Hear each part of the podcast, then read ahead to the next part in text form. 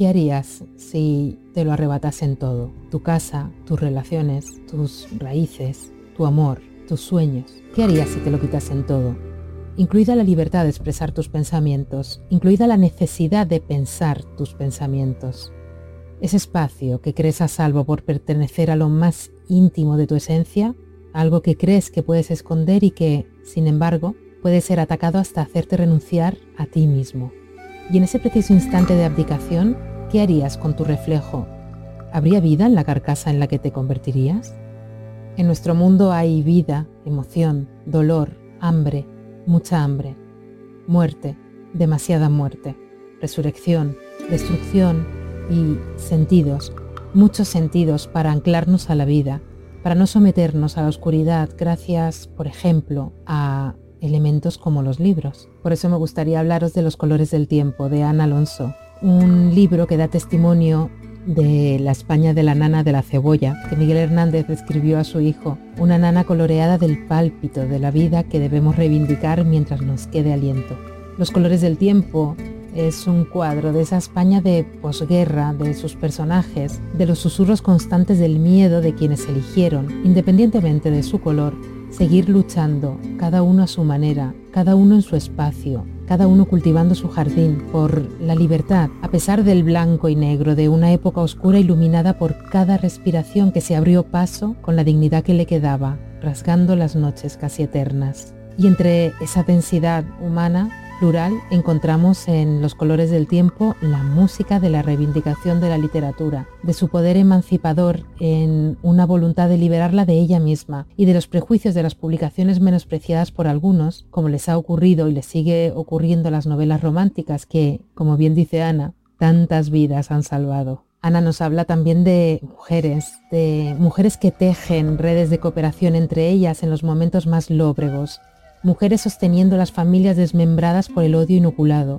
mujeres haciendo la revolución cada una como bien sabe o puede, mujeres como gotas de agua horadando la roca con sus puntadas. Federica Montseny, Gloria Fuertes, Asunción Bastida o Madame Lafitte son algunas de las mujeres que aparecen en Los colores del tiempo, la primera novela para adultos de una escritora de literatura infantil y juvenil consagrada como es Ana. Un paso adelante, firme y potente, marcado por un libro que pretende devolver los colores arrebatados a la España dolorida de esa época, porque no todo es blanco o negro, y porque para sentir para vivir se necesitan los colores, muchos colores, todos los colores. Este libro nace del amor de una hija a una madre. Ana, para acompañar a su madre en esa época terrible de aislamiento de nuestros mayores, que supuso el principio de la pandemia, organizó una serie de entrevistas que fueron el origen de esta intensa e inspiradora crónica de la España de posguerra. Qué gran motor es el amor y qué inspirador es el amor de una madre. Os dejo con la entrevista, como siempre recordaros que podéis escuchar el programa Voces de entrevistas a autores en YouTube, en Evox, en Google Podcast, en otras plataformas de podcast o en Bitácora Club, como siempre buscando la página que cada autor tiene dedicada o filtrando en el menú por voces, en este caso segunda temporada, o entrevistas. Ahora sí, os dejo con Ana Alonso y los colores del tiempo. Muchísimas gracias por escucharnos. Ana, ¿por qué comenzar con los colores del tiempo? No es una novela fácil para hacer esa transición hacia la novela enfocada a adultos. Eh, la verdad es que era una historia que yo tenía pensada hacía tiempo y, bueno, el momento para escribirla surgió durante el confinamiento cuando mi madre, que es muy mayor, pues se quedó, claro, como tantos ancianos, ¿no? Aislada en su casa durante tres meses y yo para entretenerla pues eh, le hacía entrevistas, preparaba entrevistas y cada día pues estábamos dos horas hablando y yo le preguntaba cosas de su infancia, de aquel mundo de la posguerra, de cómo eran las sensaciones, los olores, eh, los colores. Y bueno, pues de ahí surgió, de todos esos testimonios que yo fui grabando, eh, surgió tanto material que de una manera natural ya tenía que ponerme a escribir y, sacar adelante esa novela. En esa mm, revolución auténtica de los sentidos, que son los colores del tiempo, esta aventura en la que te acompaña la editorial Espasa, aparte de colores, efectivamente, como bien dices, hay aromas, hay sabores. Cuando ayer cerré el libro, después de habérmelo leído, tenía en la mente ese poema de Baudelaire, el de Correspondance, el de Le parfum, les couleurs les sons se répondent, esa sinestesia maravillosa. A lo mejor porque Verlaine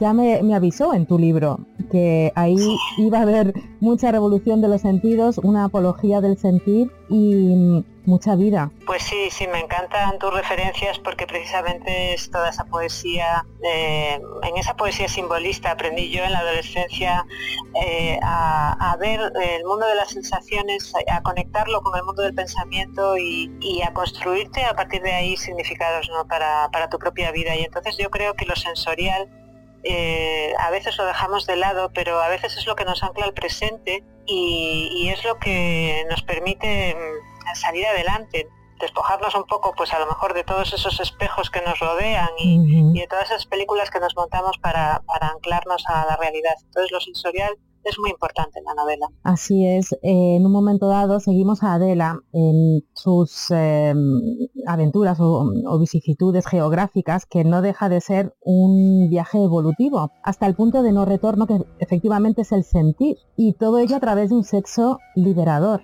Es un momento maravilloso, es, un momento de eso, de no retorno. Ahora hay que vivir. Sí, sí, sí. Eh, es el momento, yo creo que, que, bueno, la forma en la que integramos el sexo en nuestra vida, pues es reflejo de, nuestra apertura al mundo, digamos. Entonces, pues eh, ella ha vivido unos años terribles ¿no? de, eh, de, cerrazón, de introspección forzada, porque se ha visto despojada de todo lo que le daba sentido a su vida, de todas las relaciones que eran importantes para ella. Y, y sí, es precisamente a través del sexo como algo se libera en ella y se libera sobre todo pues esa, como esa nueva confianza, ¿no? Como porque al final no deja de ser pues una manera de, de tender un puente hacia otro, ¿no? De, no deja de ser un acto de comunicación. Con Adela descubrimos también esa España hambrienta. En un momento dado conoce a un personaje, es un maqui, y le deja, sin desvelar mucho de la trama, ¿eh? pero le deja un libro que es El rayo que no cesa, de Miguel Hernández. Nadie como Miguel Hernández para transcribir esa España de los ideales, pero con las tripas vacías. Sí, sí. Eh, lo que se vivió en la posguerra, pues en muchos aspectos fue la continuación de toda esa, eh, esa España de desigualdades, de de, miseria, eh, bueno, pues que, ya venía arrastrándose desde hacía mucho tiempo. Entonces, pues en los pueblos, sobre todo de la montaña leonesa, donde eh, la guerra se vivió del lado republicano y después con la llegada de, la victoria ¿no? del bando fascista, bueno, pues eh, obviamente mm, se sufrió mucho. Entonces es un reflejo de, esa combinación ¿no? del sufrimiento físico, el hambre, mm. las penurias y por otro lado el sufrimiento eh, psicológico de, verte privado, pues bueno, de, todo lo que daba sentido a tu vida. Y esas desigualdades, eh, como bien dices, marcadas por esa, esas clases, ¿no? que son como estamentos, cada uno tiene sus espacios, tiene su manera de vestir, la moda es muy importante en tu novela, y tiene también un acceso muy diferente a la educación. Sí, sí, las desigualdades eh, pues afectaban a todos los aspectos de la vida y sobre todo afectaban de manera especialmente sangrante a las mujeres, mm. porque si los hombres lo tenían difícil, especialmente si procedían bueno, pues de, una clase trabajadora más desfavorecida, las mujeres lo tenían doblemente difícil. Para una mujer el, poder estudiar, por ejemplo, pues era casi muchas veces un sueño imposible, tenía que, tenían que darse pues, un conjunto de circunstancias que eran realmente complicadas. Entonces, Sí, mucha desigualdad y vivida de una manera especialmente dolorosa por las mujeres. Absolutamente. Hay algo eh, muy bonito en los colores del tiempo. Bueno, hay muchas cosas muy bonitas. Hay un mensaje precioso final, pero sobre todo el de la camaradería de las mujeres que se nos ha transmitido como, como inexistente en un momento dado y como aprendiendo las unas de las otras hemos llegado hasta donde estamos ahora y que no, no se nos tiene que olvidar. Me gusta mucho que, me, que, bueno, que menciones este tema porque para mí es uno de los ejes fundamentales de, de la novela. Yo estoy harta de oír cosas como que las mujeres, hoy qué malas somos unas con otras y estas, eh, bueno, estos chascarrillos, ¿no? Que de tanto repetirse a veces eh, yo creo que llegamos a creernos que son verdad y es algo tan alejado de la realidad porque la camaradería entre mujeres, eh, bueno, yo creo que todos lo hemos experimentado, ¿no? es algo, es uno de los motores, ¿no? Que te, que te permiten seguir adelante, es algo que en momentos de dificultad, por ejemplo, con lo que se vivió en la posguerra, fue fundamental para sacar a la gente adelante, esa solidaridad entre mujeres y creo que también lo es hoy. Entonces me, molesta mucho esos prejuicios, yo creo que a veces, bueno, pues eh, totalmente injustificados, pero además eh, pronunciados de manera tanto eh, imprudente, ¿no? Porque instalan creencias en, eh, sobre todo en los jóvenes, en los niños, que luego son muy difíciles de desterrar. Exactamente, bueno, otro de los temas, ¿no? Los niños en tu novela. Haces un proceso, me encanta ese recurso de la metaliteratura, esa reflexión constante que hay en los colores del tiempo sobre el rol de la literatura, tanto enfocado a adultos, a mujeres, esa, esa fuerza emancipadora que tienen las ideas, y a niños abogas por esa eh, literatura infantil y juvenil que, que, potencia la creatividad, la imaginación, los sueños, el ir más allá. Sí, eh, al final todos los escritores yo creo que en, nuestros libros hablamos de nosotros mismos y bueno, pues mi vida durante los últimos 20 años ha sido la literatura infantil y juvenil. Entonces es algo en lo que creo apasionadamente, es algo que disfruto muchísimo, esa conexión con los lectores más jóvenes y, esa ilusión es lo que yo quería transmitir también a mi personaje. Y también quería hablar en este libro de esa literatura a la que a veces se desprecia eh, o se le ponen letras minúsculas como la novela ideal, ¿no? Que eran novelas para mujeres, eh, novelas, bueno, pues eh, publicadas por una revista anarquista, eh, pero eran novelas románticas, ¿no? Pues para mujeres trabajadoras, para mujeres proletarias. Toda esa literatura a lo mejor pues no alcanza, digamos, las, cotas literarias que, luego podríamos exigir desde otras perspectivas, pero sí que abren el camino para, para llegar luego a otras lecturas y, y sí que han cambiado la vida de Es eh, una novela, Una mancha de carmín, el origen, el destino y la herramienta para la evolución de los personajes en la novela, porque al final todos han cambiado, pero todos yo creo que se reúnen en ese espíritu un poco volteriano de cultiver son jardin, de cambiar el mundo cultivando tu jardín no con un victimismo, sino desde donde puedas, desde tu origen, puedes influir en los demás y cambiar el mundo.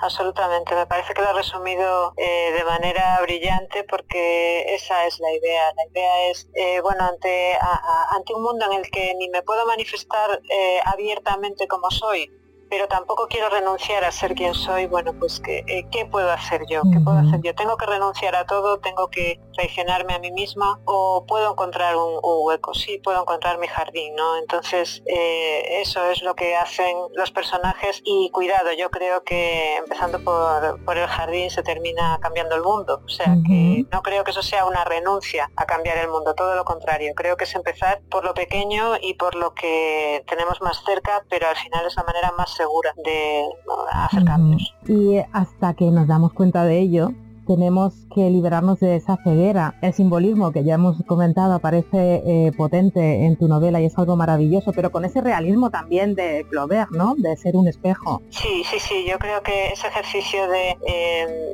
bueno, pues eh, voy a, voy a mirar con ojos nuevos, ¿no?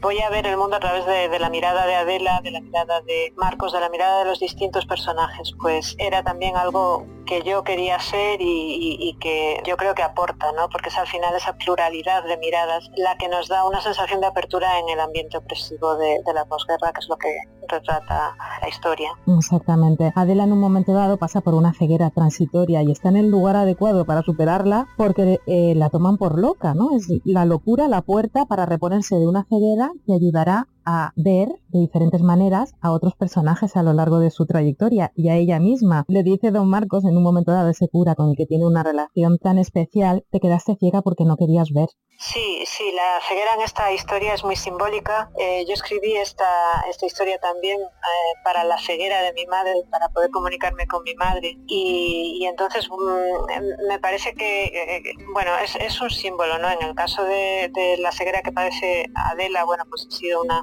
una ceguera eh, de origen nervioso eh, por todo el trauma que ella ha sufrido, eh, algo que sucede, o sea, yo me estuve documentando y, no, no, es algo demasiado infrecuente, es algo que ocurre y, me parecía que sí, que simbolizaba ese, ese momento en el que ella no quiere seguir gritando, ella no quiere ver los colores del mundo, ella quiere ver el mundo en blanco y negro, buenos y malos, perdedores y ganadores, eh, porque lo demás es demasiado doloroso, tener que volver a enfrentarse a toda esa eh, complejidad, a todos sus matices, pues es, es, demasiado duro. Y es la recuperación de los colores al final lo que cuenta la novela. Exactamente, una novela mágica desde su construcción, por todo lo que has estado comentando en esa relación con tu madre. Eh, en la pandemia que, en la que, bueno, aún estamos inmersos, y mm, esa magia que se extendió a los padres de tus amigos y de tu entorno, porque descubrieron cosas de sus familias al preguntarle por sus vidas, ¿eh? lo cuentas muy bien en los agradecimientos, y es una es pura magia y una extensión de la novela muchísimo más allá de los límites físicos de un libro, que es la magia, ¿no? De los libros. Tenemos que dejarla aquí porque nos hemos quedado sin tiempo. En un futuro me encantaría volver a ahondar contigo sobre los colores del tiempo en algunos aspectos un poco más profundos, porque la verdad es que tiene em, entre líneas, cuando tu tiempo lo, lo permita, ya hablaremos. y Me encantaría leer, simplemente para quedarnos ahí, un eh, pequeño extracto del diálogo que tienen en un momento dado el editor cuando va a verla por primera vez en ese pueblo de montaña leonesa donde ella está trabajando. Y le dice él a ella, algo me dice que volveremos a vernos dijo mientras se retorcía para acomodar su larga figura en el asiento trasero del taxi. Algo habla como si creyese en brujas. Antonio ya iba a cerrar la puerta, pero la mantuvo abierta unos segundos más. En brujas no creo, pero en las mujeres como usted sí. Me parece una frase preciosa y es algo que te digo a ti. Creo en las autoras como tú y en todo lo que vas a aportar también al universo de los adultos. A partir de ahora, ya este ha sido el primer paso y es, es precioso. Es una novela maravillosa. Pues muchísimas gracias, muchísimas gracias también por, la entrevista porque eh, de verdad la sensibilidad, la precisión eh, se agradece muchísimo y, esa lectura que, que, veo que ha sido en profundidad, o sea que mil gracias porque eso tiene para mí un valor incalculable. Gracias a ti, muchísimas, muchísimas gracias, sin duda a ti.